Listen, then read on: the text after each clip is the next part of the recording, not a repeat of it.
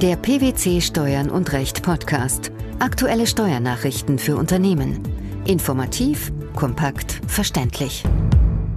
Herzlich willkommen zur 224. Ausgabe unseres Steuern und Recht Podcasts, den PwC Steuernachrichten zum Hören. In dieser Ausgabe beschäftigen wir uns mit folgenden Themen. Sanierungsklausel. EuGH erklärt Beihilfebeschluss der Europäischen Kommission für nichtig. Rückwirkende Korrektur einer Rechnung mit falschem Steuersatz. Kein Verlustausgleich bei echten Daytrading-Geschäften. Der Europäische Gerichtshof hat am 28. Juni den Beihilfebeschluss der Europäischen Kommission zur sogenannten Sanierungsklausel in 8c Körperschaftssteuergesetz für nichtig erklärt. Aufgrund dieses Beschlusses mussten sämtliche Steuervorteile deutscher Unternehmen aus der Inanspruchnahme der im Zuge der Finanzkrise eingeführten Regelung zurückgefordert werden. Paragraph 8c Absatz 1a Körperschaftssteuergesetz war seither unanwendbar. Welchen Hintergrund hat das Urteil? Die ab 2008 anwendbare Sanierungsklausel sieht vor, dass der Verlustwegfall nach 8c Absatz 1 Körperschaftssteuergesetz bei schädlichen Beteiligungserwerben gemäß 8c Absatz 1a KSDG unter bestimmten Voraussetzungen nicht erfolgt, wenn der Erwerb mit Sanierungsabsicht erfolgt. Die EU-Kommission sah in der Sanierungsklausel eine unionsrechtswidrige staatliche Beihilfe und forderte nach förmlichem Prüfverfahren die Bundesrepublik am 26. Januar 2011 zur Rückforderung der Beihilfe auf. In Deutschland wurde zunächst durch ein Schreiben des Bundesfinanzministeriums vom 30. April 2010 und später durch 34 Absatz 6 Satz 2 folgende Körperschaftssteuergesetz die Anwendung der Sanierungsklausel suspendiert, bis die Nichtigkeit des Beihilfebeschlusses festgestellt wird oder die Kommission diesen zurücknimmt. Die Nichtigkeitsklage der Bundesrepublik wurde wegen Überschreitens der Klagefrist als nicht zulässig abgewiesen. Warum? Nichtigkeitsklagen von Unternehmensseite wurden vom Gericht der Europäischen Union abgewiesen und die Auffassung der Kommission zur Selektivität der Sanierungsklausel bestätigt. In der Folge hatten die Unternehmen Rechtsmittel beim Europäischen Gerichtshof eingereicht. Nach der mündlichen Verhandlung hatte der Generalanwalt in seinen Schlussanträgen vom 20. Dezember 2017 dem Europäischen Gerichtshof empfohlen, die zuvor vom Gericht der Europäischen Union festgestellte Unionswidrigkeit aufgrund unzutreffender Bestimmung des Referenzsystems nicht aufrechtzuerhalten. Was wurde schlussendlich im Verfahren vor dem EuGH geklärt? Unternehmen können Beihilfebeschlüsse der Kommission nicht anfechten, wenn sie allein wegen ihrer sektoriellen Zugehörigkeit betroffen sind. Betroffen war im zu entscheidenden Fall die Heidkamp Bauholding, kurz HBH, eine in den Bereichen Ingenieur- und Kraftwerksbau und Infrastrukturbau tätige GmbH. Zunächst war zu entscheiden, ob die HBH klagebefugt war. Dies wurde von den EuGH-Richtern bejaht, da die HBH nach ihrer Auffassung tatsächlich Begünstigter einer Einzelbeihilfe und individuell betroffen war. Vor allem aber war streitig, ob der von der Europäischen Kommission erwogene Referenzrahmen zur Prüfung der Selektivität von 8c Absatz 1a Körperschaftssteuergesetz, die sogenannte Sanierungsklausel, zutreffend bestimmt worden war. Worin bestand nach Meinung des Europäischen Gerichtshofs das Problem? Die Kommission war in ihrer Entscheidung von dem allgemein geltenden Grundsatz abgewichen, dass der Referenzrahmen nahezu immer in dem allgemeinen System der betreffenden Steuerart, hier der Körperschaftssteuer, zu sehen ist. Sie hatte vielmehr die Vorschriften über den Verlustuntergang bei schädlichem Beteiligungserwerb in 8c Absatz 1 Körperschaftssteuergesetz zum Referenzrahmen bestimmt. Somit hatte sie in 8c Absatz 1a Körperschaftssteuergesetz eine selektiv vorteilhafte Ausnahmeregelung für Sanierungsfälle gesehen. Die Entscheidung der Europarichter fiel nun anders aus. Mit welcher Begründung untermauerten sie ihr Urteil? Der EuGH vertrat die Meinung, dass die Selektivität einer steuerlichen Maßnahme anhand eines Referenzsystems, das aus einigen Bestimmungen besteht, die aus einem breiteren rechtlichen Rahmen künstlich herausgelöst wurden, nicht zutreffend beurteilt werden könne. Die Kommission habe den Referenzrahmen zu eng definiert. Diesen bilde vielmehr die allgemeine Regelung des Verlustvortrags gemäß 8 Absatz 1 Körperschaftsteuergesetz in Verbindung mit 10d Absatz 2 Einkommensteuergesetz. Von diesem Referenzrahmen ausgehend stellt die Verlustuntergangsregelung in 8c Absatz 1 Körperschaftsteuergesetz die Ausnahmeregelung dar, die jedoch nicht selektiv vorteilhaft wirkt. Wegen fehlerhafter Bestimmung der Selektivität hat der EuGH den Beschluss der Europäischen Kommission zur sogenannten Sanierungsklausel daher als nichtig erklärt. Der Beschluss hatte negative steuerliche Folgen für deutsche Unternehmen.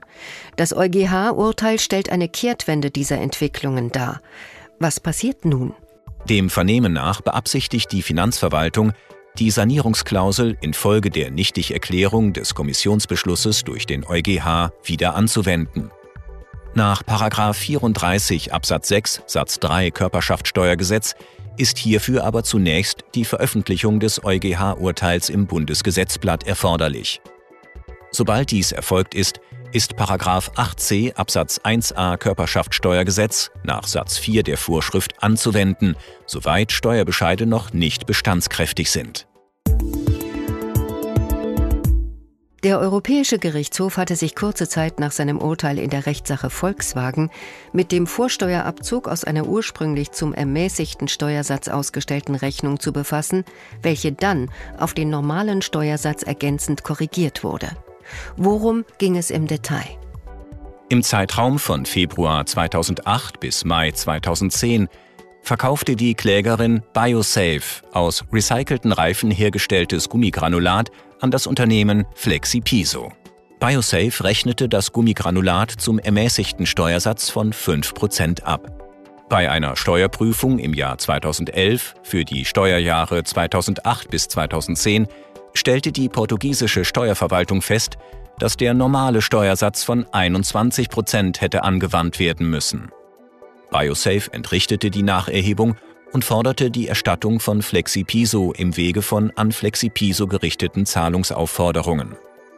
FlexiPiso verweigerte jedoch die Zahlung mit der Begründung, dass sie diesen Betrag nicht zum Vorsteuerabzug bringen könne, da die vorgesehene nationale Frist von vier Jahren für bis zum 24. Oktober 2008 bewirkte Umsätze abgelaufen sei und dass sie nicht die Folgen eines Fehlers zu tragen habe, für den nur BioSafe verantwortlich sei. BioSafe erhob daraufhin Klage, die sowohl vom erstinstanzlichen Gericht als auch vom Rechtsmittelgericht mit der Begründung abgewiesen wurde, dass der Erwerber die Steuer nur zu zahlen habe, wenn die Rechnungen oder gleichwertige Dokumente rechtzeitig, das heißt innerhalb von vier Jahren nach Ausführung der Leistung empfangen wurden. Wie sah der Europäische Gerichtshof die Lage? Der EuGH erinnerte, wie zuvor in der Entscheidung Volkswagen, daran, dass der Vorsteuerabzug ein Grundprinzip des durch das Unionsrecht geschaffenen gemeinsamen Mehrwertsteuersystems sei. Das Recht auf Vorsteuerabzug unterliege jedoch der Einhaltung sowohl materieller als auch formeller Anforderungen und Bedingungen. Die EuGH-Richter wiederholten, dass der Unternehmer als formelle Voraussetzung für den Vorsteuerabzug eine den Rechnungsvoraussetzungen entsprechende Rechnung besitzen müsse, räumten aber ein, dass ein Abzugsrecht ohne zeitliche Beschränkung dem Grundsatz der Rechtssicherheit zuwiderlaufen würde. FlexiPiso lagen erst mit den Dokumenten zur Berichtigung der ursprünglichen Rechnungen die materiellen und formellen Voraussetzungen für den Vorsteuerabzug vor. Welche Auswirkungen hatte das? Aufgrund dieser Tatsache konnte FlexiPiso nach dem Dafürhalten des EuGH beantragen, gemäß der Mehrwertsteuersystemrichtlinie und dem Grundsatz der steuerlichen Neutralität von der geschuldeten und entrichteten Steuerbelastung entlastet zu werden. Da FlexiPiso vor dem Erhalt der Zahlungsaufforderungen keinen Mangel an Sorgfalt an den Tag gelegt hatte und weder ein Missbrauch noch ein kolossives Zusammenwirken mit BioSafe vorgelegen hatten, könne der Vorsteuerabzug auch nicht unter Berufung auf eine Frist, die ab dem Zeitpunkt der Ausstellung der ursprünglichen Rechnungen zu laufen begonnen hätte und für bestimmte Umsätze vor der besagten Berichtigung bereits abgelaufen wäre, wirksam versagt werden. Dieses Urteil betont damit die oben beschriebenen Grundsätze der EuGH-Entscheidung Volkswagen. Was bedeutet das? Der EuGH sieht eine Korrektur des ausgewiesenen Steuerbetrags vom ermäßigten auf den normalen Steuersatz nicht als Korrektur an, die auf den Zeitpunkt der ursprünglichen Rechnungsausstellung zurückwirkt. Damit dürfte klar sein, dass nicht alle Fälle einer Rechnungskorrektur umsatzsteuerlich zurückwirken. Ob sich die vom Bundesfinanzhof postulierten fünf Mindestvoraussetzungen durchsetzen werden, bleibt jedoch abzuwarten. Schließlich bleibt zu erwähnen, dass dieses Urteil im Rahmen des regulären Besteuerungsverfahrens ergangen ist, im Gegensatz zur Entscheidung Volkswagen, die im Vorsteuervergütungsverfahren gefällt wurde. Damit dürften die Vorschriften zur Rechnungskorrektur und ihrer Rückwirkung unabhängig vom Steuerfestsetzungsverfahren anwendbar sein. Nach 15 Absatz 4 Satz 3 Einkommensteuergesetz sind Verluste aus Termingeschäften vom Verlustausgleich ausgeschlossen, durch die der Steuerpflichtige einen Differenzausgleich oder einen durch den Wert einer veränderlichen Bezugsgröße bestimmten Geldbetrag oder Vorteil erlangt. Ein Termingeschäft liegt vor, wenn zum Beispiel über Devisen ein Vertrag geschlossen wird, der von beiden Seiten erst zu einem bestimmten späteren Zeitpunkt zu erfüllen ist und der eine Beziehung zu einem Terminmarkt hat, der es ermöglicht, jederzeit ein Gegengeschäft abzuschließen. Vor diesem Hintergrund hat der BFH jüngst eine Entscheidung zu sogenannten echten Daytrading-Geschäften getroffen. Wie lautet das Urteil? Im Streitfall bejahte der Bundesfinanzhof das Vorliegen eines derartigen Termingeschäfts und die Anwendbarkeit der Verlustausgleichsbeschränkung gemäß den einschlägigen Regelungen im Einkommensteuergesetz.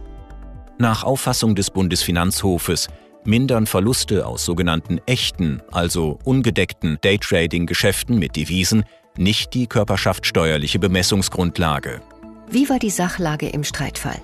Im Streitfall wurden die Geschäfte bei einer Spezialbank mit sogenannter Stop-Loss-Order sowie mit Take-Profit-Order abgeschlossen und entsprechend der vertraglichen Vereinbarung zwingend am selben Tag durch deckungsgleiche Gegengeschäfte glattgestellt. Die Devisenkäufe und Verkäufe wurden dabei nicht effektiv durch den Austausch von Devisen und Kaufpreis durchgeführt. Dies war weder der Klägerin mit eigenen Mitteln möglich, noch Gegenstand der Geschäftsvereinbarungen mit der Bank, die die Lieferung der Devisen ausgeschlossen haben. Die Geschäfte waren nur auf dem jeweiligen Kundenkonto bei der Bank verbucht und am Ende des Geschäftstages mit einem Differenzbetrag zugunsten oder zu Lasten des Kontos abgeschlossen worden. Wie lautete die abschließende Bewertung der Richter? Es handelt sich somit um sogenannte echte oder auch ungedeckte Daytrading-Geschäfte, die keinen Verlustausgleich ermöglichen. Der als nichtig erklärte Beihilfebeschluss der Europäischen Kommission zur sogenannten Sanierungsklausel, die rückwirkende Korrektur einer Rechnung mit falschem Steuersatz sowie der Verlustausgleich bei echten Daytrading-Geschäften. Das waren die Themen der 224. Ausgabe unseres Steuern und Recht Podcasts, den PwC Steuernachrichten zum Hören. Wir freuen uns, dass Sie dabei waren und hoffen, dass Sie auch das nächste Mal wieder in die PwC Steuernachrichten reinhören. Steuerliche Beiträge zum Nachlesen finden Sie in der Zwischenzeit unter blogs.pwc.de slash steuern und recht.